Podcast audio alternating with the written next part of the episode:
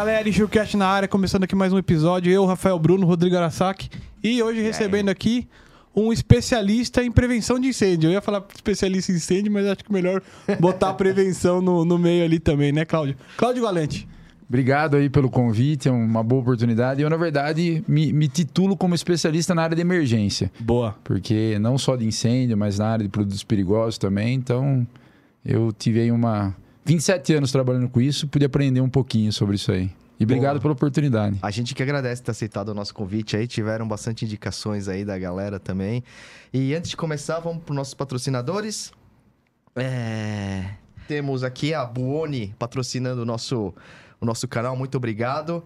A Buoni é a empresa líder em tecnologias para gerenciamento de riscos no transporte rodoviário de cargas. Com soluções inteligentes e completas, a Buoni transforma as operações logísticas, tornando-se mais seguras, tecnológicas, ágeis e eficientes.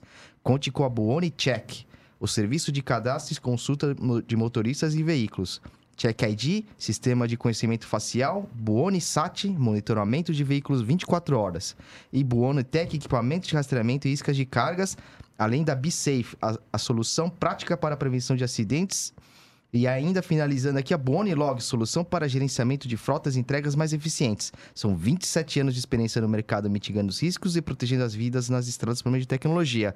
Boni, tecnologia mais próxima. Muito obrigado. Tecnologia que aproxima. Ah, tecnologia que aproxima. Obrigado, Boni. Siga o Boni nas redes aí. Valeu.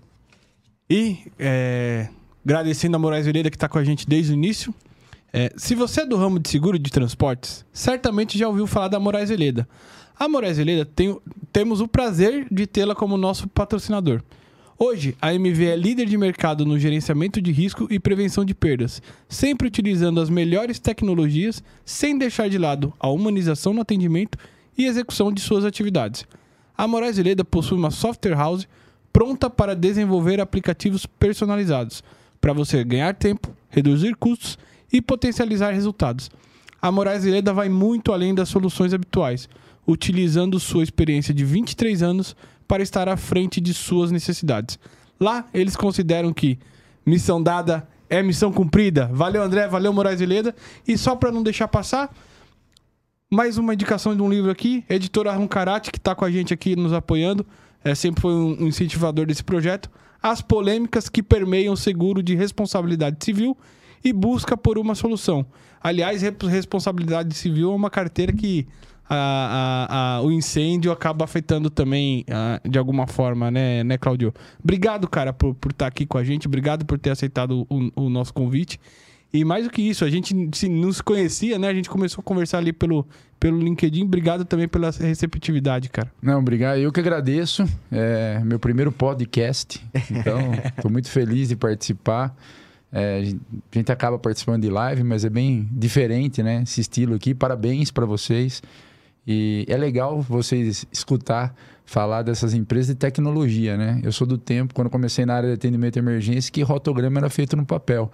É então, como, como é importante saber que o mercado está crescendo, está se profissionalizando, isso é, é muito legal. Boa, boa. Claudião, é, conta um pouco mais a sua história, como você chegou até, até hoje, né? Qual o seu background aí para a galera que está ouvindo a gente, assistindo a gente, saber mais quem que é o Cláudio. Eu comecei em 1994 na SOS Cotec, a primeira empresa de atendimento à emergência ambiental do mercado brasileiro, né? E em 95 fui procurar meu primeiro curso internacional, fui lá para Texas A&M University, me tornei especialista é, em emergências industriais pela Texas A&M University. É, me formei também no, nos Estados Unidos na área de Hazmat, na IRTC, no Colorado, que é o maior campo de treinamento do mundo de químico vivo. E trabalhei nesse mercado, estou nesse mercado de atendimento a, a, acidentes, hoje muito mais voltado à área de prevenção. Há 27 anos já, né? Também tô, tô com a mesma idade da Bono aí, que é o patrocinador de vocês aí, que está apostando em vocês é, trabalhando nessa área de seguro. Então, tive aí o começo da minha carreira participando muito diretamente dos acidentes, né, indo atender os acidentes, fazendo o atendimento, até galgando degraus a passar a, a gerenciar acidentes. Né? Então, eu costumo falar que eu comecei com. Meu primeiro acidente foi um caminhão pegando fogo. E minha grande última história foi em 2015, a Lemoa, aquele grande incêndio em Santos então, tive crescimento de um caminhão para alguns tanques, né? Então, essa é um pouco da minha trajetória de vida nessa área. E, e, como que você enxerga, o Cláudio, a cultura do brasileiro em relação a essa prevenção? Quanto que ele conhece disso hoje? O brasileiro que eu falo assim, né? Em geral. É, eu, eu, vejo que o mercado brasileiro talvez seja o mercado mais carente do mundo de conhecimento, né? É, Estava falando antes da gente entrar no ar que eu tive numa feira na Alemanha é, e essa feira acontece a cada cinco anos. É, foi em Hanover. E você vê que os, os, lançamentos que tem nessas feiras, eles demoram talvez 10, 15 anos para chegar no Brasil. Então a gente percebe que o delay do mercado brasileiro para com as tecnologias, eles são muito grandes e acaba atrapalhando no, no caso do, do, atendimento, no caso da principalmente da recuperação do ativo, né? Uhum. Então, quando a gente vê que um atendimento é mal atendido, vou dar um exemplo nisso que eu estou falando para vocês. Quando a gente vê incêndios é, em tanques de refinarias, por exemplo, ou tanque de usina de álcool. E aí, o que, que se acontece no Brasil hoje? Tem uma, uma, uma, uma, uma mania de falar o seguinte: deixa queimar o inventário. Por quê? deixa queimar porque a seguradora vai pagar. Então a seguradora no Brasil realmente é um pai e mãe de todos os clientes, né? Uhum. Então eles vão agravando depois com o tempo. Talvez acho que poucas empresas conheçam esse negócio do agravo, né? Que o seguro dele vai sempre agravando, mas ele sempre tem isso nas costas. O brasileiro tem uma, uma grande mania de realmente ele falar: ah, eu tenho seguro, deixa aí, vamos ver o que dá. Então falta um pouco realmente do conhecimento do seguinte: se eu investir em prevenção, é barato. Porque se eu não tiver o acidente, meu outro ano eu vou ter um prêmio melhor, um prêmio melhor, vou conseguir negociar melhor com as seguradoras, né? Então eu vejo que a gente está distante ainda do mundo ideal. Mas está uhum. crescendo. Eu acho que uma, uma, uma, iniciativa como essa de vocês, de trazer profissionais aqui incríveis, em poder falar um pouquinho do que já viveram e do que, que pode melhorar no mercado, é o que faz o mercado ir para frente. Ô, Claudião, você falou dessa feira que você teve recentemente no exterior, né? É, e aí, linkando com essa questão da cultura que é do nosso mercado brasileiro, que talvez não tenha tanto interesse. Havia empresas, assim, grandes indústrias que é, brasileiras nessa feira ou, ou era destinado mais para quem está nessa área de segurança? Como, como é que foi? Conta assim pra gente qual era o público-alvo também. É, a Interschutz é a maior feira de emergências do mundo.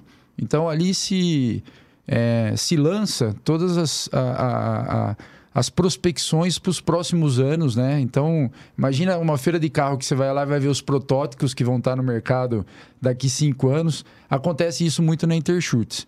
É, não tem nenhum brasileiro expondo nessa feira, né? São realmente é, grandes players do mercado europeu, grandes players do mercado norte-americano. Esse ano por uma surpresa muito grata, se aumentou muito é, o mercado da Índia. Tinha muito é, fornecedor indiano com boas tecnologias é, mostrando lá. E também o mercado chinês, que domina muito né, tudo que faz em, em quantidade, e eles estão sempre aí também é, lançando coisas novas. Então, assim, o mercado brasileiro se fabrica muito pouco.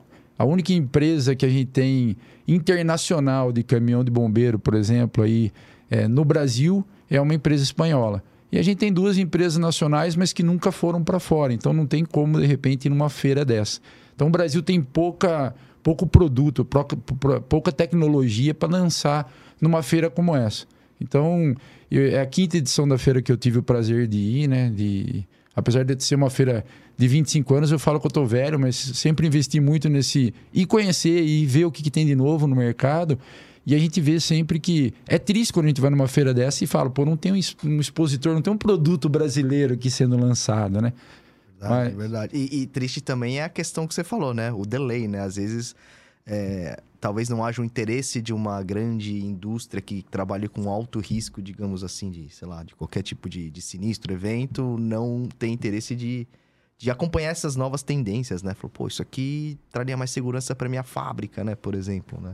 É, você vê que realmente as indústrias, por exemplo, pouco... Eu, por exemplo, nestas feiras, pouco vi profissionais da área de indústria indo buscar soluções novas e entender um pouco dessa feira. Quem que vai para essa feira? Geralmente são é, revendedores de produtos que vão atrás de novas tecnologias ou de novas parcerias para poder trazer como uma novidade para o mercado brasileiro. E até eles conseguirem trazer essa novidade tem um delay muito grande. Mas se, por exemplo, os especialistas da indústria tivessem numa feira como essa, ele estaria vendo aquilo e falar, pô, isso aqui faz sentido para mim ter, né? É, esse exemplo que você usou É, há 15 dias atrás eu estava num treinamento nos Estados Unidos.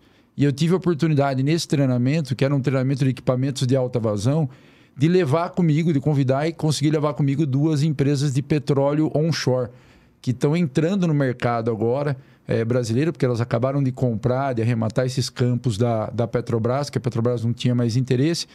E os profissionais que foram para esse treinamento, colocar a mão na massa, falou, gente, não tem como a gente pensar em, em combater uma emergência com o que a gente tem. A gente tem que melhorar muito. Então, o, os gerentes que foram voltaram com essa opinião bem formada. É, já se demonstrou interesse em, em, começar a mudar o que eles têm hoje né, para uma coisa mais moderna. Para quê? Para estar tá melhor, é, melhor é, preventi preventivamente melhor atendido para ir conseguir, de repente, brigar com uma seguradora e falar: opa, eu tenho um diferencial. Então, Verdade. eu falo, falo muito isso com os clientes. Eu acho que vocês têm que mostrar sempre para a seguradora o seguinte: olha, eu estou investindo em mim, né? Então a gente tem as bolas da vez, hoje tem a bola da vez do ESG, né? Que então uhum. toda é, empresa fala muito do ESG e o ESG tem uma parte dentro dele que é a parte da governança que devia também olhar a questão do risco e tudo isso que a gente fala é, para a indústria ser menos perigosa, né? Vamos colocar assim. E você vê hoje algum segmento da indústria que está mais avançado nesse sentido, que tem uma cabeça preventiva melhor que outros? Você fez uma pergunta muito interessante. Se, se hoje a gente for para dentro da indústria, a indústria de ponta com a área de prevenção sempre foi a indústria do petróleo. Né? Então, a grande mãe nossa que é, bastante brasileiro também é sócio, que é a Petrobras, sempre teve um, um, um viés de prevenção muito grande. Só que se hoje a gente for para dentro da Petrobras, é, esse viés de prevenção que eles compraram há 15, 20 anos atrás ainda está lá. Não foi modernizado. Né? Então, é, como eu usei um exemplo aqui na, numa emergência grande que eu tive em Alemoa, né, em Santos, que foram ali vários tanques pegando fogo é, ao mesmo tempo se for em vários caminhões da Petrobras, caminhões bons, porém antigos, que chegaram na hora da emergência ali e deram pane. Né? Então, ah, o que, que a gente tem de, de secundário? Não temos sistema secundário. Então, se discute muito isso hoje no Brasil. Existe uma, uma, uma comissão dentro da BNT, que é 17505, qual também faço parte, que é justamente essa discussão do sistema secundário. Se sair o sistema principal, tudo der errado, o que, que eu tenho de sistema secundário? Hoje no Brasil, nada, zero. E as petroleiras que tem, que de repente saíram aí na vanguarda do negócio, é, algumas indústrias petroquímicas, se pegar uma Braskem, uma indústria que tem um potencial maior, também tem isso, só que também muito antigo, elas não conseguem renovar, não conseguem acompanhar a evolução é, do mercado. Nós estamos falando a evolução do mercado é, a feira, por exemplo, o que, que a feira trouxe de mais moderno? Todos os equipamentos, a grande maioria dos equipamentos independentes. Equipamentos que não colocam o ser humano em risco. Né? Então, equipamentos que têm uma distância muito grande para você poder é, fazer um, um, um, combate ao incêndio. É, os veículos elétricos, então, caminhão de bombeiro elétrico, 100% elétrico, lançado vários na feira, a gente não tem nenhum no Brasil. Né? E o Brasil se fala bastante da parte de carro elétrico, tudo isso, ônibus e tal, mas bombeiro, essa parte tanto de bombeiro é, militar quanto de bombeiro das indústrias, a gente está um pouco com um delay muito grande nessa parte preventiva. E, e onde que é top hoje o, o Claudio? É Estados Unidos, Europa? É, o, o, top de mercado, assim, quando a gente fala de incêndio, uhum. é, a resposta mais rápida do mundo está nos Estados Unidos. Tá. Os Estados Unidos tem uma normativa, uma, uma NFPA, que ele tem um tempo de resposta a uma residência de menos de um minuto e meio. Será que é porque tá. Um minuto e meio? Um minuto e meio. Então, assim, há uma indústria, para você ter uma ideia, que são os veículos industriais, eles têm o tempo máximo de chegar em quatro minutos. Caramba! Então, assim, o, o mercado, a cultura do mercado norte-americano de incêndio é engraçado. O Brasil tem um problema muito sério do que diz respeito a egos na área de incêndio, né? Então a gente tem um, um problema, não é, não digo um problema, mas a gente tem uma discussão muito séria no Brasil que é eu tenho bombeiro militar, eu tenho bombeiro civil, uhum. eu tenho brigadista profissional dentro das indústrias, eu tenho bombeiro voluntário no Sul, Santa Catarina, Rio Grande do Sul, e se tem uma micela muito grande. Uhum. Quando você vai para os Estados Unidos, você tem o bombeiro municipal. Então, ele é um bombeiro ligado ao município, que ele tem carreira, que ele faz, ele presta concurso, entra, tem que se capacitar, tem que ser um cara que tem janela, né? E a gente escuta muita história no Brasil, pô, lá tem um monte de bombeiro voluntário. Não é uma verdade, né? Lá é um bombeiro, é um profissional realmente. Os bombeiros, por exemplo, da Quinta Companhia de Houston, que são da área de produto químico perigoso, que estão muito perto de Galveston, que é ali a, a região maior produtora de produtos químicos do mercado norte-americano, são bombeiros que chegam a ganhar 13, 14 mil dólares de salário mensal. Nossa, eles então, são valorizados. São valorizados. São tratados como heróis, né? Pela capacidade técnica. Eu não digo nem heróis. Sabe? A gente, a gente vê muito esse negócio bombeiro herói, porque a gente tem muito costume de ver o bombeiro ali num carro, né? Tirando o gatinho Tirando do, um gato do... do é, mas, filme, mas, né? mas, é, a gente vê muito bombeiro associado a pessoas, é, resgate é, de vítima. É. Mas quando a gente vai para o bombeiro industrial, o problema dele é muito maior, né? Você pegar, por exemplo... É, a Lemoa, pouca gente sabe, mas correu um risco muito grande de ter que se... É, é, como que se diz? Desmobilizar pessoas de quatro, cinco bairros de, de Cubatão que davam aí um montante de quase 200 mil pessoas. E por quê? Porque tinha um dos produtos químicos que ali estava em um dos tanques que poderia chegar ao fogo e toda o gerenciamento foi para o fogo não chegar ali. Se o fogo chegasse ali, a pluma de contaminação chegaria nesse bairro. E aí, quando a gente trata da parte preventiva, isso estava estabelecido, de repente, nos planos preventivos? Não, não estava. Porque a gente acabou na hora vendo todo esse problema. Opa, esse tanque aqui é um tanque de acrilato. Pô, se acontecer alguma coisa com esse tanque, o que, que vai acontecer? E começamos a rodar na hora ali softwares e tudo isso para poder ver a matemática do que podia acontecer. Então, a gente está longe disso realmente de ser um, um, um, um país preventivo. Eu acho que você tem as culturas da moda, vamos colocar a cultura da moda de novo do ESG, né? Como uhum. teve as culturas da moda de ISO. E a gente tem sim que chegar, na verdade, entrar na cabeça do, do, do, do, do dono do negócio que a prevenção é uma redução de custo. Ah. Então, isso eu acho que é muito pouco explicado no mercado brasileiro. Ô, Cláudio, essa, por exemplo, linkando muito com o que você disse agora, é, hoje existe uma legislação né, é um, brasileira de questão, você precisa abrir qualquer coisa, precisa ter laudo do, dos bombeiros, esse tipo de coisa, né? Você não acha, na sua visão como especialista, que, é, assim, uma pergunta, é suficiente ou precisa ser modernizada essa questão também da legislação, assim, para combate a... eu, vejo, eu vejo que ela é muito falha. Né? Então a gente pega alguns exemplos aqui, um exemplo de um acidente que teve em Barueri recente, o ano passado, se não me engano, numa fábrica de produto químico que estava numa parte alta de uma, de uma rua. E o que, que aconteceu? Todo o produto químico vazado pegando fogo desceu à rua. E aquela empresa tinha um AVCB. E como que ela não tinha uma canaleta ali suficiente para esse produto não descer? Então, a gente tem no Brasil um problema muito sério que você tem o bombeiro cuidando talvez dentro da, da indústria, ou seja, o, o hidrante, o extintor que ele tem dá conta do recado, e você não tem... Aí você tem o órgão ambiental, né, com a licença ambiental, falando, pô, o, o perigo ambiental de contaminação dele é esse, mas você não tem uma conversa entre essas entidades para poder falar o que seria melhor realmente uma empresa como essa ter. Né? Então, se a gente começasse pela parte preventiva, era ela não estar dentro de um bairro. É, então ela vem, ela vem bem antes é do que aquele negócio, ah, ele tem hidrante, ele tem extintor, ele tem tudo isso. Não. Ele está dentro de um bairro. Então ele tem vizinhos, né? E, e, e, a gente escuta muito dos empreendedores que os vizinhos chegaram até, até os empreendimentos. E é uma verdade, né? Muitos empreendimentos eram afastados e a vizinhança se tornou muito próxima.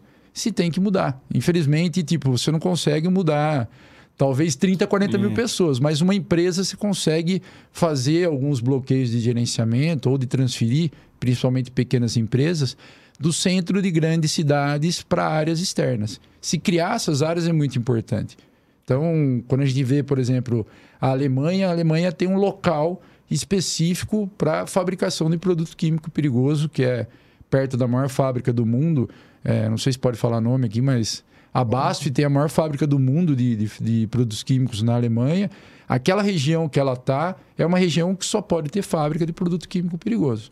Então, tipo assim, já tem uma área muito grande demarcada que não se pode chegar a casa. Então, se chegar primeiro, eles já vão lá e tiram.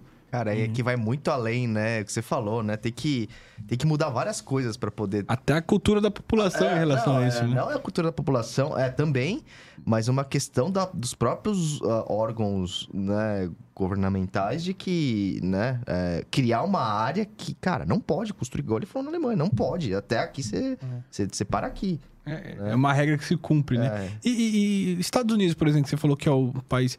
Você- lá, eu não sei, mas nas escolas, alguma, tem, existe algum acu- aculturamento da, da população também? A criança, desde cedo, ela sabe o que é fogo, ela sabe como acionar um bombeiro, ela sabe o que, que é uma pessoa que pode estar passando mal. E mais do que isso, agora eles entraram na quarta etapa, que é a, a etapa dos atentados terroristas, né? Então, hoje eles estão tendo matérias específicas para, se por acaso escutar algum tiro, alguma coisa, eles saberem o que fazer. Então, a, a cultura da criança norte-americana se começa desde cedo. Você vai, por exemplo, para os Estados Unidos, é difícil uma criança que não tem um caminhão de bombeiro, ou uma roupinha de bombeiro, ou não tem aquela. É, vê um, um- veículo de bombeiro e fica maravilhado. Você tem, por quê? Porque a cultura está presente realmente dentro dessas, dessas entidades. É, é difícil no Brasil. Eu mesmo, como pai, já tentei várias vezes fazer dentro da escola dos meus filhos. E se vê uma dificuldade muito grande, sempre, ah, não tem tempo. Pô, mas o professor tem que estar preparado. Sim. Né? Uma criança pode ter uma parada cardíaca Perfeito. né? perfeito. E, e- e não se tem essa cultura realmente do que a gente fala é, do Brasil é uma cultura que tem que começar pela escola. A gente tem que passar por um bom plano diretor. E esse plano diretor que a gente fala, que Verdade. algumas cidades colocam, é incrível. Vocês pararem para ler plano diretor hoje, ele para quando ele chega na parte emergencial. Não se tem nada escrito na parte emergencial. Então, o que é o plano diretor? É saneamento básico, é o asfalto, é as casas feitas de uma maneira adequada. Pô, mas e a indústria que se instala ali? Então, Não se fala. não se fala. Então, começar, acho que por essa área do plano diretor, vai se melhorar muito esse mercado um dia. O Brasil é um, pa- um país muito populoso, né? muito intenso. Mas se tem áreas também distantes que podem fazer um bom trabalho de infraestrutura para que essas empresas tenham condições de estarem fazendo, fabricando seus parques fabris em, em locais seguros esses produtos químicos e produtos inflamáveis também. E, e ainda nessa questão da cultura da prevenção, é, eu, já, eu já trabalhei assim. é, hoje, eu, hoje eu sou é, responsável por uma área de gerenciamento de risco de uma seguradora, eu vou focado no transporte. Mas dentro do transporte eu já passei por operador portuário e outras questões até de armazenagem, né? É, uma coisa que algumas coisas que às vezes eu escuto assim do cliente, ah, eu já tenho AVCB, que nem você falou, eu tenho eu tenho brigada de incêndio, eu não preciso ter brigada de incêndio porque eu moro próximo a um bombeiro, alguma coisa assim. Isso faz algum sentido pra você, Claudio? E aí eu vou, eu vou fazer uma contra-culpa. Eu acho que tem uma culpa muito grande da parcela dos corretores de seguro e das seguradoras. Porque assim, a partir do momento que a seguradora olhar para dentro daquela empresa e ver se aquele AVCB ou se aquele documento que ele tem, aquela brigada, faz sentido para o tamanho do risco dele, então o conhecimento dentro da seguradora do cara que vai mensurar aquele risco é muito importante. E hoje você, por exemplo, oferece para uma seguradora um serviço desse, ela vê que não encaixa financeiramente dentro de uma proposta que ela tem que fazer. Né? Que é aquilo que a gente falava do, cana- do canibalismo do preço no Brasil. Se briga muito por preço e pouco por qualidade no Brasil. Então, assim, o AVCB, ele é um documento que ele é muito frio. Você pegar uma, uma empresa com menos de 700 metros quadrados, ela tira o AVCB pelo computador. Bombeiro não vai lá fiscalizar para saber. Ele coloca no computador, porque com 700 metros ele não é obrigado a ter hidrante, ele pode ter só extintor, né? E ele não recebe uma fiscalização eficaz do bombeiro para saber se aqueles extintores estão bons. Você tem um outro mercado muito grave também no Brasil, que é o mercado do extintor da farinha, que a gente chama, né? No lugar do cara colocar um CO2 lá, ele mistura uma paçoca de, de produto Puta, e na hora do incêndio você tem um problema muito sério, você não consegue extinguir. Né? Então, é, são vários problemas a ser resolvidos. Mas eu vejo que o AVCB é um problema, em geral, é um, é um problema em geral no Brasil. Por que, que eu vejo isso? E é uma discussão que a gente tem com alguns outros técnicos do setor. O AVCB não podia estar na mão do bombeiro. O AVCB teria, que ser feito por uma empresa privada que seria cobrada por aquilo se ela cometesse um erro. Uhum. Porque hoje, se acontecer um erro com uma empresa que tem um AVCB, nada acontece. Ela tem um AVCB, alguém deu aquele AVCB para ela. Né? Pô, mas ela pegou fogo, matou gente, gente morreu. E aí? O AVCB não vai ser lembrado, o cara que foi lá e deu autorização para aquela empresa funcionar, não vai ser arrolado nos processos, nos autos aí de um, de um problema que possa acontecer. Então, é, é, isso é uma coisa que poderia crescer muito no Brasil, ou seja, tirar o AVCB da mão do bombeiro. É uma receita muito grande para o bombeiro, a gente sabe disso, mas se mudar essa questão dessa receita, alguma coisa, mas profissionalizar. Porque hoje você precisa, você fica muito dependente da mão do bombeiro militar que se especializa para poder fazer esse tipo de coisa. Só que é aquele negócio que a gente sabe que também tem muito daquele do setor político influenciando, precisa se liberar logo, precisa uhum. se fazer. Então, a partir do momento que você tem alguma coisa privada, ou é ou não é. Você falou uma coisa interessante, a gente estava discutindo ontem num grupo de especialistas sobre a privatização do Porto de Santos. Será que a privatização do Porto de Santos vai ficar mais seguro a parte do que tem hoje é, de, de, de, produto químico perigoso? Nós tivemos um problema muito sério no Líbano lá que teve uma explosão gigantesca. A gente tem esse risco em Santos. Nossa. Será que com a privatização isso vai melhorar ou vai piorar? É uma, é uma pergunta que se gerou Sim. num grupo de especialistas que ninguém se atreveu a falar, pô, eu acho que vai melhorar ou vai piorar. Se ficou na dúvida, né? Se é do governo, se é. Então, é que eu entendo assim: se por acaso for privatizado o Porto de Santos, essa empresa que vai ser alocada aqui no Brasil e vai administrar todo o porto, ela vai ter que seguir as regras brasileiras. Ou seja, talvez continue do jeito que está, né? É, por isso que aí a gente vê que a, que a regra realmente ela é muito falha, né? É. É, quando, quando você pergunta no mercado norte-americano, além da resposta do bombeiro ser muito rápida, as empresas que têm um determinado volume de produto, ela tem que ter estrutura dela. E quando a gente fala de estrutura, é estrutura realmente, equipamento de grande vazão, equipamento independente, de repente é veículo de emergência de bombeiro dentro dela. E aqui a gente vê isso acontecer nas maiores, né? Uhum. Ou nas grandes petroquímicas que conseguem manter um caminhão de bombeiro, uma equipe é, de segurança. E mesmo assim, eu vi com esses 27 anos uma degradação gigantesca desse mercado. Então você tinha empresas químicas, petroquímicas grandes, que tinham ali, sei lá, 25, 26 pessoas por turno trabalhando, que hoje estão trabalhando em 6, 7. O, o, Claudio, você, você falou de um, de um assunto bem interessante e tal. Aquela explosão lá no porto do, de Líbano, lá, o que, que foi aquilo lá? Foi com defensivo agrícola, né? Alguma coisa assim? Você sabe o que ocorreu ali? Por que que... Lá, na verdade, foi com, com um insumo, na, o... Nitrato. Nitrato de amônia, né? De amônia, que eles é. tinham lá é, armazenado. Aquilo foi realmente uma, uma situação...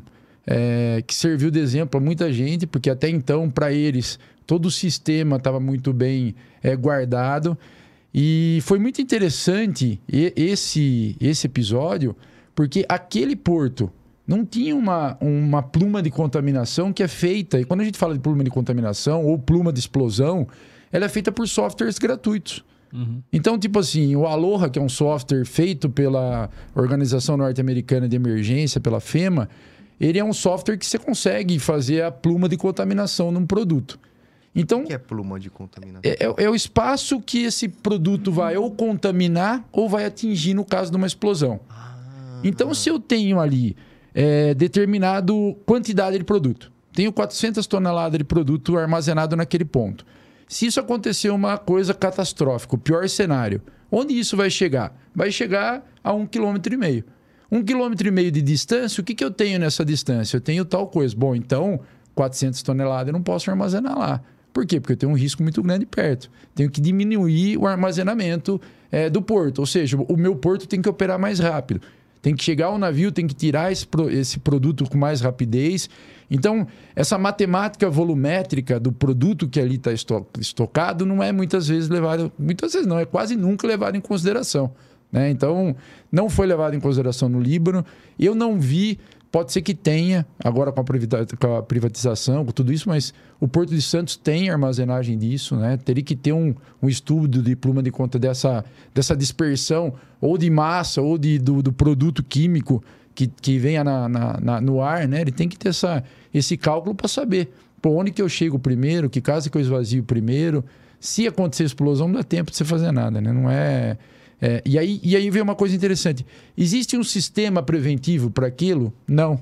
É, isso que eu pergunto. Né? Não, tem, não tem como você é, tirar depois que uma massa daquela ali entrou em ignição, que ela vem entrar num processo catastrófico, você não consegue segurar ela com produto químico nenhum, com nada. Né? Então, tipo assim, o que, que eu tenho queimar. que fazer? É, é, vai ser uma explosão. Ah, é, né? Então, essa explosão, na verdade, que já vai ser uma queima, você depois vai controlar o fogo que ficar queimando, mas ela tem que estar tá quantificada. Então, é, pro, muitos Nossa, casos você tem isso, por exemplo, em ilhas armazenado. Né? Então, por que ilha? Porque se realmente tiver, é você tem ali uma, uma um... Tem ninguém também em volta. É. Você tem até um operador ou outro que sabe do risco, que pode ter uma área de segurança tal, mas é, isso é pouco feito, isso é pouco. Não, não existe norma para esse tipo de não, químico? Não, assim? Por exemplo, ah, tem que ser ventilado, sei lá. É, existem as normas ambientais que toda empresa tem que apresentar um RASOP antes de ser aberta, né? Tem todo o licenciamento que ela faz no começo. Ela faz no começo um licenciamento provavelmente para funcionar ali um determinado tamanho de empresa. E essa empresa vai crescendo, crescendo, crescendo, crescendo, e muitas vezes a grande maioria não vai lá revalidar isso e está lá ainda com aquele processo inicial pequeno. Então, o licenciamento ambiental, o RASOP, que é apresentado na licença inicial para o órgão ambiental, ele tem um, um, vamos por assim, um plano de atendimento emergência, uma, uma, uma uma matemática do que pode acontecer com aquele tipo de produto, mas ela não é uma matemática tão exata, tão perfeita, principalmente pensando no crescimento daquela empresa. Mas o que você falou, você tem razão, né? Esse tipo de produto aí, ele tem que ter uma, um giro rápido. Né? Rápido rápido. Não pode ficar muito tempo, né? Porque é uma bomba relógio, né? É, se a gente pegar o, se a gente, né? é, se a gente pegar hoje e ensinar, por exemplo, é, terroristas a mexerem com um produto químico perigoso, os caras vão ver quanto eles são burros para fazer atentado, né? Porque é muito é, é, muito mais fácil fazer com caminhões que rodam por aí. Mas é um risco muito grande. Por exemplo, você pegar uma cidade como São Paulo, a gente tivemos um caso de uma carreta de GLP, se eu não me engano, na Avenida do Estado que tombou e houve um vazamento. Você imagina, né? Um gás de cozinha vazando numa avenida como a Avenida do Estado. E eles tiveram realmente uma resposta muito rápido, conseguiram isolar muito rápido. O CETES fez um excelente trabalho na época de, de chegar ali para uma primeira resposta, a empresa de atendimento emergência, tudo isso, conseguiram transbordar a carga. Agora, será que esses caminhões de produtos perigosos deveriam estar rodando durante o dia no meio de tanto carro? Né? Então, são perguntas que Será que durante a madrugada, num período da madrugada, se eles rodassem e tivessem como descarregar ou esperar para descarregar, não seria melhor? Mas aí vem aquela questão do custo, né? Pô, eu pagar de madrugada para o cara andar, eu vou ter que pagar para o cara esperar, e aí vem sempre a conta matemática, que eu vejo que ela é uma conta muitas vezes burra, né? Porque o cara faz aquela conta matemática do, da hora, mas ele não leva a conta matemática do cara que já teve acidente. Então, um cara que já teve acidente, quanto que ele gastou? O acidente é muito caro hoje. Hum. Muito caro. Hum. Nós estamos falando, por exemplo, o Porto de Alemanha gastou 120 milhões com a parte de atendimento ao acidente. Caraca. É muita grana. É muita grana. Mas a, a, um pessoal aprende com isso, com os erros? Essa... Essa... é uma boa pergunta, né? Essa é uma boa pergunta. E eu, se você hoje olhar para dentro da, da, da mesma planta que teve o acidente, eu vejo que ela não teve tanta melhoria assim e não vejo que tenha mudança. Então, o principal problema numa planta daquela, qual era? Os sistemas independentes de atendimento à emergência. O que chama sistema independente? Se você tem uma planta qualquer, um galpão que seja, né? Você teve ali uma explosão. Entrou lá um caminhão de diesel, a coisa mais simples do mundo, e explodiu lá dentro por algum motivo. Uhum. alguém fez uma burrada, falou com o telefone celular perto da boca de visita aberta, explodiu. Isso, isso, isso acontece? Muito. É verdade. Né? Lógico. Eu achava de... que era mito. Não, tem, eu vou passar um vídeo para vocês passarem aqui para a galera que tem até num posto o cara indo lá e abrindo a boca de visita, olhando para dentro do, do tanque para ver qual que era o volume que tinha do tanque e explodiu. E ele sai rolando no chão. Onda do, celu do celular? Do celular. Mas usando... ele estava falando? Não, ele estava ele tava usando o flash do celular ah, para ver onde estava. Entendi, entendi. O flash entendi. não, a lâmpada, do, a luz do celular para ver onde estava o né? nível. Caraca, Mas você. Nunca mais vou ligar o celular num posto de gasolina. Quantas vezes a gente vê é, pessoas e até frentistas usando o telefone celular. Eu é. cansei de ver em, posto de gasolina o cara É, eu até tenho na. na... Eu não posso esperar jogando enquanto tá abastecendo? Não, e a maquininha do cartão também? Isso aí também será que é um perigo ou não? Eu, então, a máquina do cartão com certeza deve ter algum estudo ali de, de, de, de onda, não sei. Alguma coisa deve ter, porque usam com muita frequência. Eu não sei te dizer, tá? Mas eu até postei é, na minha rede social alguns, uma- algumas coisas interessantes, né? De, de frentistas fazendo descarga de produto é, de líquido inflamável sentado no- debaixo do caminhão na sombra e ali no, no- no, celular, conversando no celular com cigarro na boca. Nossa. Mano, esse cara é, é o Rambo. Mas não mano. foi um, dois, foram vários, entendeu? Então você tem isso hoje Ah, com uma nunca certa. aconteceu nada, né? Tipo, E, e, tipo assim, a chance de acontecer é grande? Não é, é pequena. Quando você mexer com, com numeração matemática, você vai ver que é pequena. Mas é possível.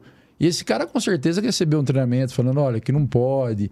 Mas o cara do posto tá preocupado com aquele cara que tá descarregando? O cara não, porque o cara tá ali no dia a dia, naquela frequência tão grande com ele.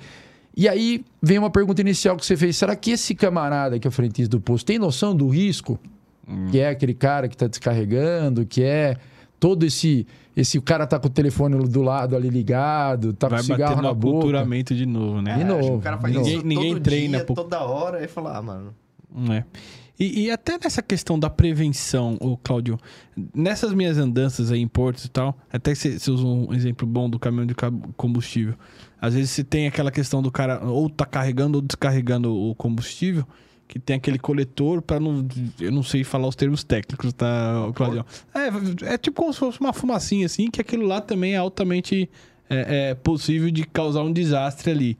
Você tá falando da boca de visita do caminhão? Isso, isso. É, na isso. verdade, você tem o vapor do produto saindo ali, eles devem ter alguma coisa, algum que se chama- chama chapéu mexicano, e coloca em cima para ele poder coletar aquilo. Mas não tem muito. Não tem muito. É. Mas você quer ver um Como assim outro exemplo que eu vou deixar Tá vazando lá o É. negócio. Ah, É, tá- tá- o produto está volatizando, né? Se você pegar produto principalmente que é grande e volátil, pegar um álcool, por exemplo, se você colocar uma câmera térmica numa ver. boca de visita, você vai ver o, o produto vazando, uma gasolina vazando assim, né?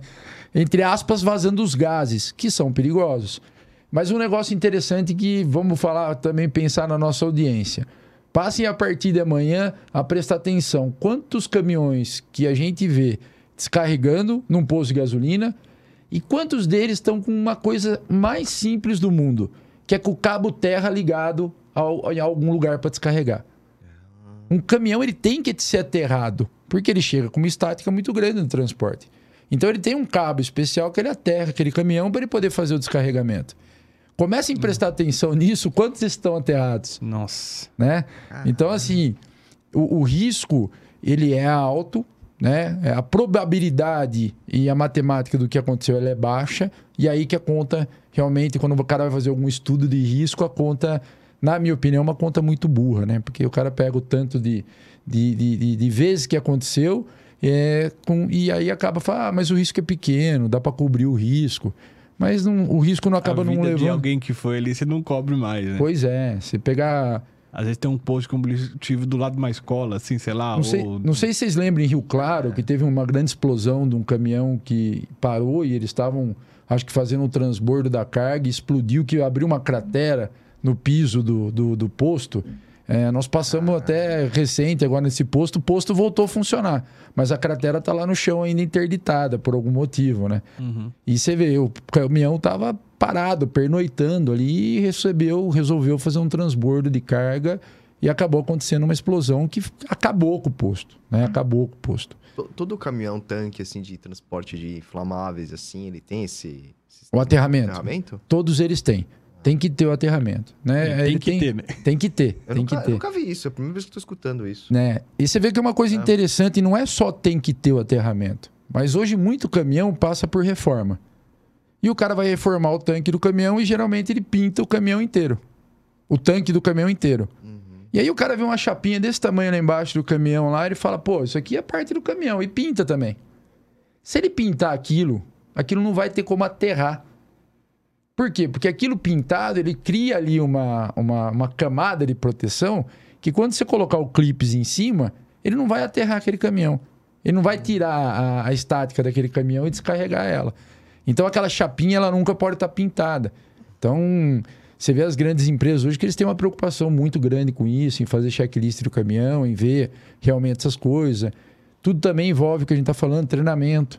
Você pega hoje empresas de, de, de, grandes de transporte, você vê que os motoristas têm um diferencial, tanto no uniforme quanto na parte do descarregamento, de colocação de cone, de preocupação do aterramento. Você tem isso. A gente tem hoje muita coisa com qualidade no mercado. Mas a gente ainda tem um grande mercado que é o mercado do, do posto bandeira branca, do seu Zé que faz o frete mais baixo para ir buscar lá o caminhão de álcool, de gasolina. Hum. Muitos deles, acho que sei lá, 80% deles não deve ter seguro. Uhum. Né? Sempre estão contando, pô, é o ganha-pão do cara. Uhum. Ele coloca na conta dele lá que o seguro é alto, ele não vai fazer. E aí ele fala, pô, se acontecer alguma coisa, aconteceu. Acabou minha vida e acabou. Então, não tem uma obrigação do cara ter o seguro. Né? Então, aí verdade, também é uma outra coisa que deveria pensar. Ele vai descarregar num posto, que você falou, tem gente perto. Será que ele não teria que ter uma obrigação de quando ele vai carregar um álcool numa refinaria, ou ele vai carregar um, uma gasolina numa refinaria, ele não teria obrigação de apresentar que ele tem uma pólice de seguro para carregar aquele produto de alto risco? É verdade. É, é para cobrir também problemas a terceiros, é, é né? Um ponto, é um ponto. É, é. Agora, o, até você falando de normas, assim, que a gente tá... É, hoje eu acho que talvez, principalmente dentro das seguradoras, a, a principal norma que existe para avaliar, assim, a qualidade de uma empresa é a NFPA. Só que a gente não tem formação aqui no Brasil para isso, né, o Claudio? Como que como, eu quero saber disso? Como é que eu faço para aprender isso aí? A NFPA é usada como base, né? Uhum. É, a NFPA foi muito estudada, né, para poder ser criada no mercado norte-americano. Hoje ela é base não só para o Brasil, mas para toda a América é, do Sul e também para países da Europa. Então ela é uma grande referência. Eu acho que está certo, porque a gente já pega algo que foi estudado e que está andando mas a gente tem que conseguir colocar isso no mercado brasileiro de uma maneira que os interesses não falem mais alto. Então, quando a gente vai para uma norma brasileira, que a gente vai para dentro de uma discussão para abrir uma NBR, por exemplo, que seria alguma coisa parecida, uhum. a gente leva isso para dentro de uma discussão numa BNT. Você tem lá dentro da BNT participando 80% do mercado produtivo e 20% de um cara que entende de risco, do cara que, que briga para a segurança ser melhor. Quem vai ganhar? O 80% que mobilizou. Então, a NFPA era uma entidade do governo norte-americano que tem total independência, é criada por profissionais totalmente independentes, sem interesse nenhum na parte é, fabril. Então a gente tem uma diferença muito grande disso, né? Na BNT, por exemplo, se você quiser entrar, se você quiser entrar, meu filho quiser entrar, qualquer um quiser entrar, vai lá, entra, participa das reuniões. Se ele tem uma, tiver uma assiduidade, né? Essa é assiduidade? Sim. Fugiu o nome aqui. Ali, né? Se tiver uma frequência na reunião, ele tem direito a voto. Né? Então, pô, mas o cara, ele é produtor. Ele tá, será que ele vai querer gastar com uma, uma, uma norma que fala que ele tem que ter um sistema a mais de segurança? Não, eu não quero gastar. Então a gente vê muito isso hoje. É. É, isso é muito comum. É, e até as respostas que às vezes a gente recebe, né, para algumas recomendações que são dadas, é, é, às vezes foge um pouco ao, raz, ao à razonabilidade, sabe? É, é, eu tava numa discussão. Até teve um cliente recentemente que a gente mandou lá um relatório de recomendações. O cara falou: ah, não, não vou fazer nada disso, não, que é muito caro e tal. Não é. Essa aqui não é lei aqui no Brasil, alguma coisa assim. E, e beleza, e a gente. Aí eu vou puxar até um, um, um pouco pro nosso lado aqui de transporte. É, hoje a gente está percebendo uma migração forte, assim, ou não só migração, mas até a, a, a logística está de uma tal maneira que os, ar, os armazéns de transportadores estão acumulando cada vez mais cargas e essas cargas sendo é, é, seguradas por, por subscritores ou uma carteira que não tem essa especialização tão grande como é no property. E a gente está dando cobertura sem exigir inspeção e sem, sei lá, sem ter conhecimento de fato naquilo que a gente está fazendo. Como que você vê isso, Claudio? As diferenças, não sei quanto você já visitou armazéns e tal, a gente está num, num, nível de, de segurança bem distante um do outro, assim? Eu vou te responder a pergunta do armazém, mas antes eu vou falar uma coisa, qualquer coisa vocês cortam. A culpa disso tá nas seguradoras. Então, não, você, deixa, esse daí uma, deixa. uma seguradora, quando ela vai lá e faz uma lista de recomendação para aquele cliente, e aquele cliente fala: não, não é norma. Aquele cliente ele vai sair, vai entregar para outra Vai seguradora e vai conseguir o, o seguro. Então, você percebe que o mercado seguritário no Brasil, é uma percepção minha, que tive presente aí, e tenho vários amigos nesse setor, ele é totalmente desunido. Né? Então, tipo assim, ah, meu, se você engolir esse risco aí, o problema é seu, você sabe o que você faz. E onde está o problema? Não está também na seguradora, está no corretor. Porque o corretor, muitas vezes, ele passa uma falsa, uma falta, uma falsa impressão para a seguradora para poder ter, é lógico, a comissão dele ali. E a seguradora muitas vezes não vai ver. Né? Mas voltando à sua pergunta, o armazém hoje de carga, ele tem sido. é, a gente tem visto aí né, os aumentos expressivos dos armazéns. Né? Hoje a gente vê realmente os que a gente chama de porto seco, né?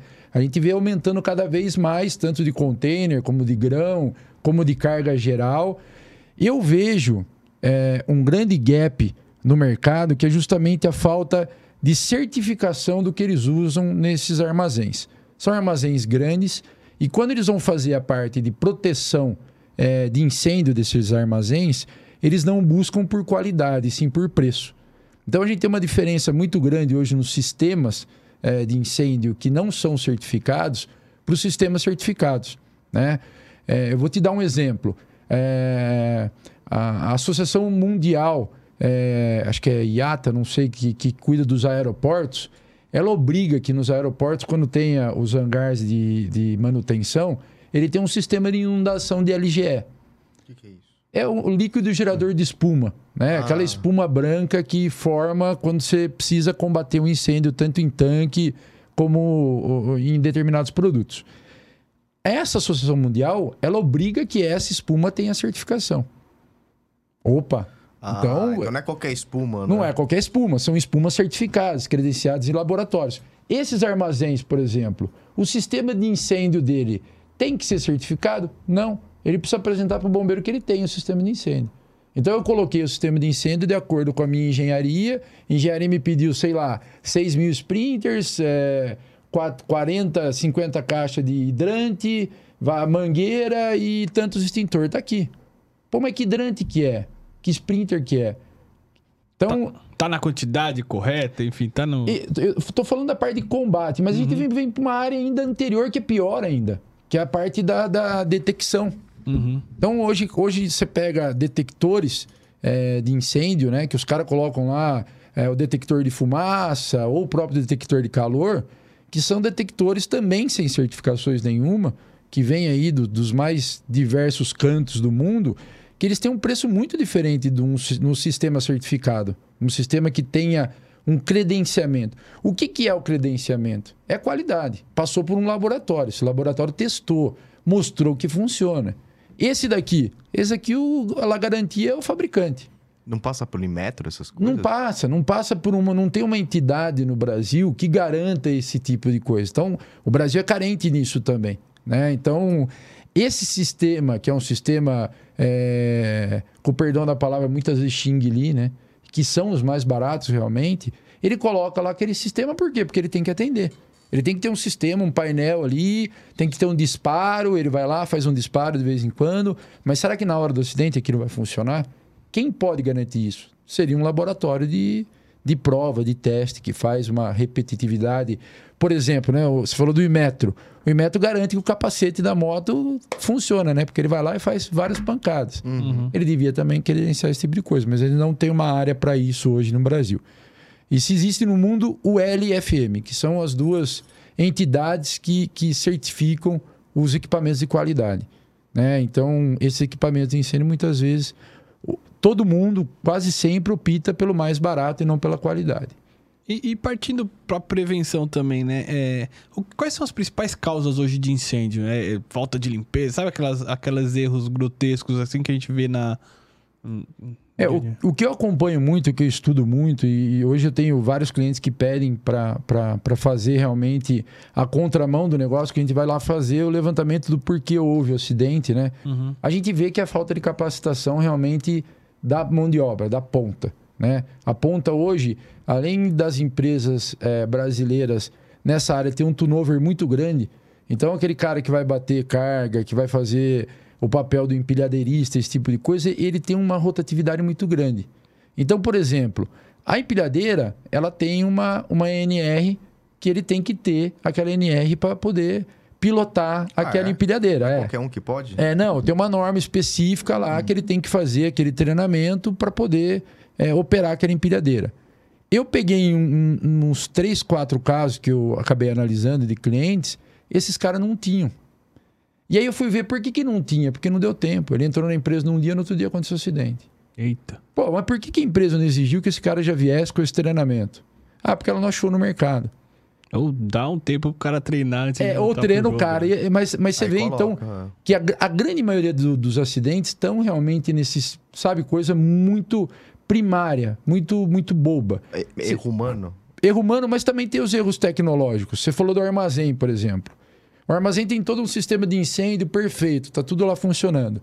Será que o para-raio dele está muito bem montado? Nossa, isso é verdade. Eu vejo isso muito nos relatórios que eu recebo também. Aí, pô, o cara teve uma descarga elétrica em cima daquele armazém. Cara, uma descarga elétrica. Dependendo do produto que tiver lá dentro, não tem como, vai explodir. É. O que, que vai adiantar ele ter um sistema né, de bom que seja lá dentro? Né? Se ele tiver uma explosão, vai acabar com o armazém. Então, é, eu vejo que faz uma área também para a gente pensar muito, né? É, não está na hora da seguradora começar a premiar melhor esses caras que mexem com qualidade? Então o cara apresentou um bom sistema de qualidade, eu tenho bombeiro civil, eu tenho um bom sistema de incêndio, eu tenho tudo certificado com qualidade. Opa, pera um pouquinho. Você não pode pagar o mesmo que seu vizinho Com certeza. né? Então, tipo assim, é, eu vejo que isso tá, tá faltando a gente conseguir ajustar. Eu até tentei, há pouco tempo atrás, fazer uma conversa com algumas seguradoras juntos, né? Todos juntos numa mesma mesa para poder falar sobre isso. É, Eu fui empurrado até a Global Risk para poder falar primeiro com a Global Risk. Eu estou até para agendar isso. É, é, Global Risk Terra, Terra Brasilis, é isso? É, Tem uma- uma É resseguradora, né, também? É, então, tipo, ó, vamos, conversa com esses primeiro para depois voltar. Mas, cara, o cara que dá o seguro, né, pelo menos do, do médio, é, vocês, do médio e do pequeno, né? É. Eu sei que quando o risco vai muito Maior, alto, tem tá. que jogar aqui para o pool ali. Quando vai para global, para esse, pra esse resseguro, eles são mais exigentes, né? Você vê, por exemplo, uma corretora, quando você vai para uma empresa maior, você vê uma March da vida. Aí eu fazendo propaganda March, depois deposita para os meninos boa. Patrocina os meninos que eles merecem. Obrigado, Você Claudio. vê, você vê, obrigado. você vê eles, eles tendo uma, uma, uma rigorosidade maior, né? Para aquele cara ter um sistema de qualidade. Então, tem isso também hoje que. Mas aí que tá. Aquele cara teve. Foi, a, a foi muito rigoroso com ele. Ele vai sair, vai pegar, pô, conhece algum corretor? Conheço, meu primo, traz seu primo aqui. E corretor do quê? De carro. Pô, mas ele consegue mandar uma proposta e a seguradora consegue aprovar. É, Então verdade. acontece bastante, né? É. Ô, ô Claudião, cê, cê- eu fugi um pouco do. Não, vai lá, vai lá. É, é, uma, uma dúvida. Existe algumas, assim, por experiência ou não, posso estar viajando, mas existe algumas regiões do Brasil que são piores ou melhores para se construir? Por exemplo, a questão de para-raio, onde tenha menos incidência de raio, por exemplo. Assim, tem... re- Ó, puta, o sul é muito assim, tem furacão. E, e até emendando na sua, não, é. na sua pergunta, você vê que normalmente as empresas se preocupam com isso na hora de escolher uma planta em determinado Isso, lugar? é. Então, eu, eu vou te ser sincero que eu não sei a questão de raio. Não é. Eu sei que assim, tem que estar numa análise de risco daquele cara. Mas hoje no Brasil, não se tem talvez uma matemática tão precisa onde caia mais raio num lugar do que o outro, né? E até porque, até onde o pouco que eu sei de raio, ele é puxado por uma grande concentração de, de, de onde ele tem uma grande cidade, por exemplo, puxa mais raio do que no campo. Então, ou seja, se essa fábrica tivesse no campo, seria mais seguro? Não sei, porque ela seria o ponto mais alto. Então, assim, teria que fazer uma análise de risco para poder entender isso melhor. Eu não vou saber te, te responder isso. Agora, por exemplo, o caso de interpéries, né, de, de locais perigosos, o que, que essa fábrica tem que ter? Ela tem que ter uma preparação melhor, porque aquele local, por exemplo, pegando o sul, tem muita tempestade, né, tem muito Inundação. inundação. Então, ele não pode. Esse negócio de inundação que você falou, puta, matou a pau. Você pega Santa Catarina. Tem várias empresas que estão em local que todo ano alaga. Cara, Tem uma, tem uma grande empresa aqui em São Paulo mesmo, que ela foi construída muito tempo atrás. O rio passa dentro dessa empresa, todo ano alaga. Sabe? Do ano de que tem o maior volume de chuva, pô, e não é empresa nem brasileira, é empresa gringa. Né? Então você vê que os caras têm que chegar, pô, começou a chover demais, levanta tudo ou não. Perde tudo aquele negócio, chama o seguradora, repõe. Como que foi construído isso, né? É, Pauline, a gente tem uma empresa também de, de produto químico grande, que o rio passa no meio, que eles tiveram que fazer uma obra violenta para o rio parar de, contaminar, de, de inundar a empresa. Porque cada vez que o rio inundava a empresa, a empresa parava. Parou a empresa, é, tá deixando ele receita, faturar, né? né? Tá, perde a receita. Que é uma outra conta matemática também que o cara não faz. O cara tem aquele negócio, né? Eu tenho Do seguro. prejuízo, né? É, o teu seguro vai repor o meu armazém que queimou. Tá, mas e os dias do armazém parado? É. Quanto custa? Quanto você vai perder? Ah, não pensei nisso.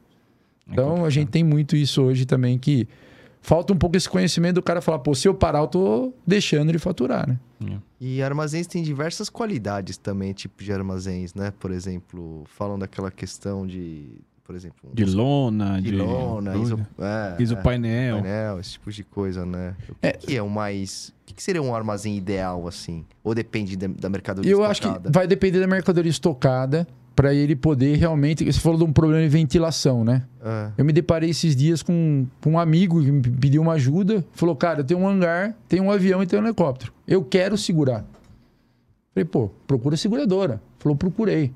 Só que a seguradora, para mim, assegurar, eu preciso ter o AVCB. Procuro bombeiro. Eu procurei.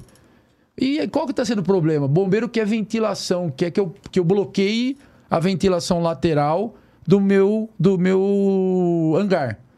Para quê? Para se por acaso tem um incêndio dentro do meu hangar, a radiação não passar para os hangares do lado. Pô, a radiação vai passar de qualquer jeito pela parede. Talvez o fogo por cima passe mais. Pô, mas tá bom, fecha. Se eu fechar, a NAC não me dá licença para mim poder funcionar. Pô, os caras não se entendem, né? Então, tipo assim, você vê, é, é, é, um negócio que, não, que o cara fica ali numa sinuca de bico, né? O que, que eu vou fazer? Vou ter que fazer milagre, porque eu vou ter que abrir uma, uma, alguma coisa que o bombeiro aceite e que a NAC aceite. Então, uma não fala com a outra. E voltando no galpão, você pega, por exemplo, vamos pegar um exemplo aqui desses galpões gigante que a gente tem das grandes redes de distribuição hoje, né? Das redes aí que todo mundo compra pela internet e eles têm uma rede de distribuição muito grande.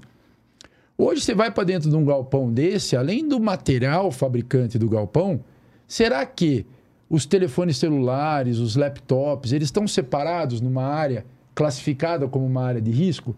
Aí você perguntar por quê? Pô, eles têm bateria de lítio. As baterias de lítio, elas não precisam de muita coisa para poder entrar em ignição. E é um grande fogo que pode acabar com um galpão. Então ela, ela não teria que estar, sei lá, num local especial, pensado para ela, com um sistema de combate específico para ela. Isso não é levado em consideração. Até aquelas pilhas de pallet que a gente vê, às vezes, do lado da, das mercadorias, dentro do, do, do armazém. Aí, Dos... tem um, aí, tem uma tomada com o celular carregando ali do lado. Não, e tem, e tem você, falou do, você falou do pallet, a gente ainda, além do problema do pallet ser um pallet que já é um, madeira, já é inflamável, a gente tem muitos que vem fumigado, que eles chamam, né? Que é um produto químico que aumenta ainda mais o poder da, da caloria daquele pallet. Hum. E, e, e, na indústria, nos galpões, realmente vê isso. O que, que é? Descarrega rápido aí, vamos colocar isso onde que é e vamos, hum. vamos, vamos fazer a, a, a rapidez do negócio. O sistema Just in Time, quando ele foi criado, eu, eu vi eu, eu lembro que quando a gente começou a analisar o sistema Just in Time, a gente percebeu várias falhas. Porque ele é um sistema que ele calculava tempo, mas ele não calculava o risco do tempo que ele estava levando, né? Então, ou seja, descarreguei uma mercadoria rápido, coloquei ela na esteira, foi para dentro do caminhão certo, o caminhão saiu no tempo rápido. E o risco que ele deixou no meio do caminhão, ah, eu não sei. Né? Então, é um sistema realmente que foi criado para a mercadoria chegar rápido, mas não foi pensado no risco.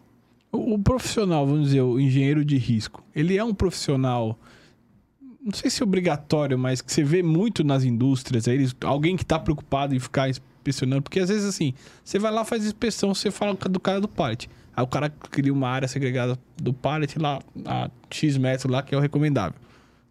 Passou um mês que a seguradora veio aqui, volta tudo de novo. E aí? Cê, cê, uma coisa interessante você falou, né? A gente não tem hoje um engenheiro de risco, né? Que é uma outra é, classe que devia existir. Uhum. Que era o cara, hoje, o engenheiro de segurança é o que pensa em risco, o engenheiro ambiental que pensa ah, em é risco. Verdade, é. A gente não tem essa figura. E aí a gente tem um defeito muito grave nesse tipo de profissional. É, eu estava falando para vocês do, do, projeto bacana que tem da, da seguradora da, da Suzana, né? que pô, a molecada nova está aprendendo já o que é risco, eles estão trazendo várias palestras para eles entenderem, porque o profissional hoje, ele entra no mercado de trabalho, mas ele nunca se deparou com fogo, ele nunca se deparou com risco. Então você uhum. tem um engenheiro de segurança que começa numa empresa, mas ele não sabe o que é fogo. Uhum. não sei da teoria do papel, do livro, entendeu? Então esse monte de pallet para ele vai ser o quê? Vai ser um monte de coisa que precisa ficar ali no canto e ele não tem a percepção de risco necessária de onde aquilo porque você fala do pallet, a radiação dessa caloria pode acabar com uma fábrica. O cara tem essa percepção de risco? Não tem. Não tem a mínima. Aqueles trabalho quente que é feito dentro do armazém, do lado de onde está acontecendo a operação também. Cara, eu fui, eu fui numa fábrica gigante, uma, acho que é uma das maiores do Brasil. O cara tinha lá vários reservatórios de amônia, Nossa. tudo cheio. E o cara soldando o pé de um dos tanques de amônia, literalmente soldando o pé dos tanques de amônia. Falei, cara, esse, cara. esse tanque tá vazio? Não, tá cheio. Cara, mas você tá soldando o pé. Pode dar uma merda aí, pode vazar essa amônia. Olha eu falando, né? Uhum. Corta, hein? É, pode, não, dar não um, pode dar um problema aí, vazar essa amônia e se acabar com uma fábrica. Ninguém liberou esse, é, esse trabalho seu? Não, mandaram soldar aqui, eu vim aqui e soldei.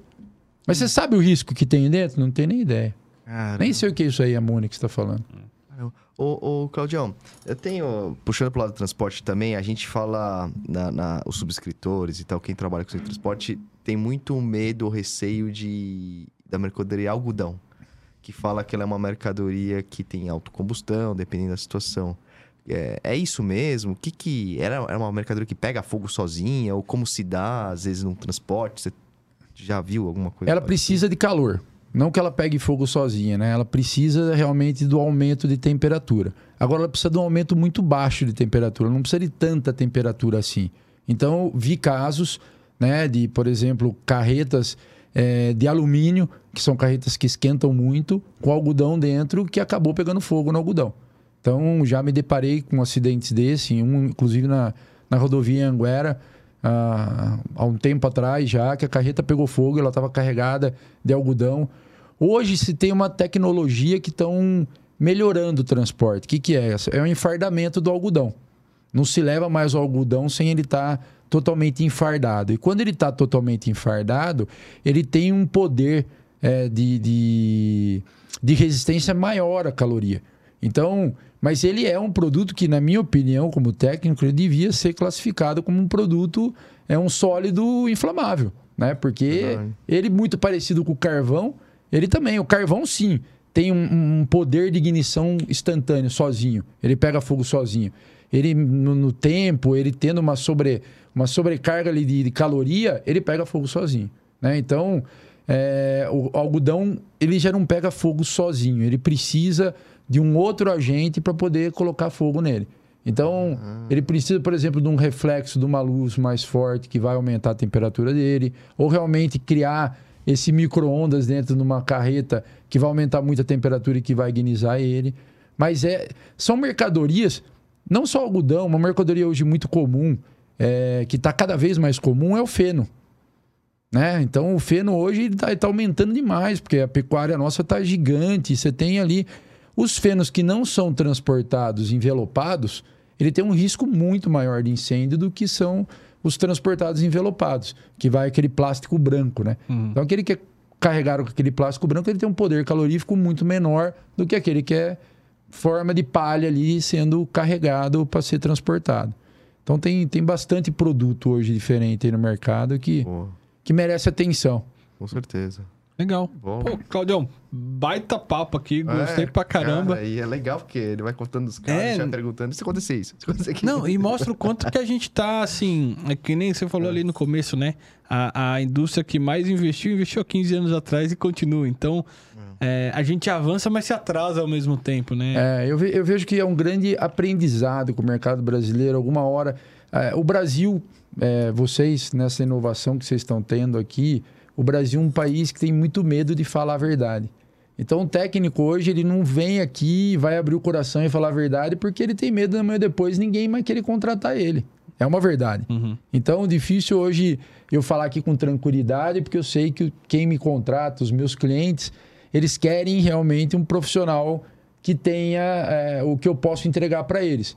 Mas é difícil, essa discussão sincera e falar realmente do problema do risco hoje é um problema muito sério no Brasil. Deviam ter mais simpósios, mais workshops, mais coisas que pudessem trazer todos os interessados para a mesa, né?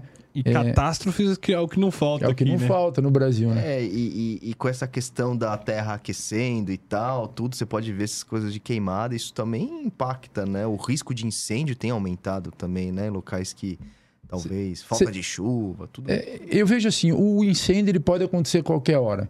O que, que a gente precisa melhorar muito é as pessoas estarem prontas para o incêndio, para apagar ele rápido, no começo. Né? Então, Hoje no Brasil a gente tem um problema gigantesco que chama defesa civil.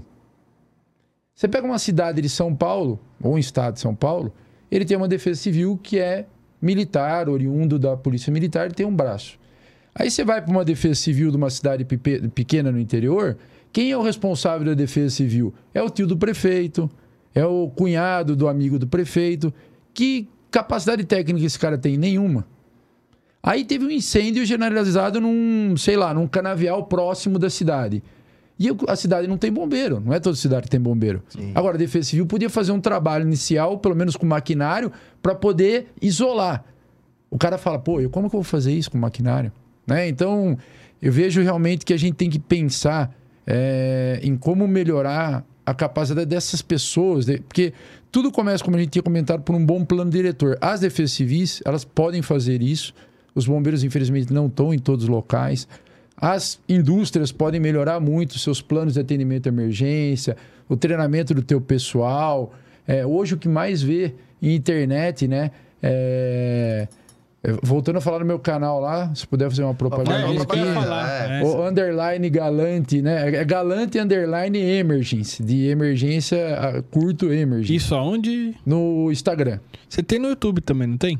Tem, mas meu YouTube tá tão pobre, cara. Eu não consegui dar sequência no meu. Eu, eu, eu fiz um YouTube que era papo de especialista. Uhum. É... E eu não consegui dar sequência. Mas o Instagram eu tenho postado muita coisa interessante. Legal. Nessa parte de treinamento, você vê coisas absurdas, né? E o que, que é? O cara hoje, você pega um cara carente, um cara que precisa trabalhar, e que ele encontra um cara na esquina falando para ele: Ó, oh, vem cá ser bombeiro civil, que eu vou te ensinar, paga aqui 100 reais por mês e o cara chega lá, vai treinar esse cara para quê? Para fazer, sabe, rolar na lama, ou entrar numa cinza, comer cinza. A gente vê cada coisa, e tem realmente algumas discussões interessantes na mídia social que a gente coloca, que são absurdos que não geram profissionais no mercado, geram pessoas descapacitadas que vão estar no mercado para piorar o mercado e não para melhorar o mercado. Então, essa discussão, trazer tudo isso para a mesa, trazer profissionais para a mesa, e que aumentem a, a, a qualidade do negócio no Brasil é fundamental.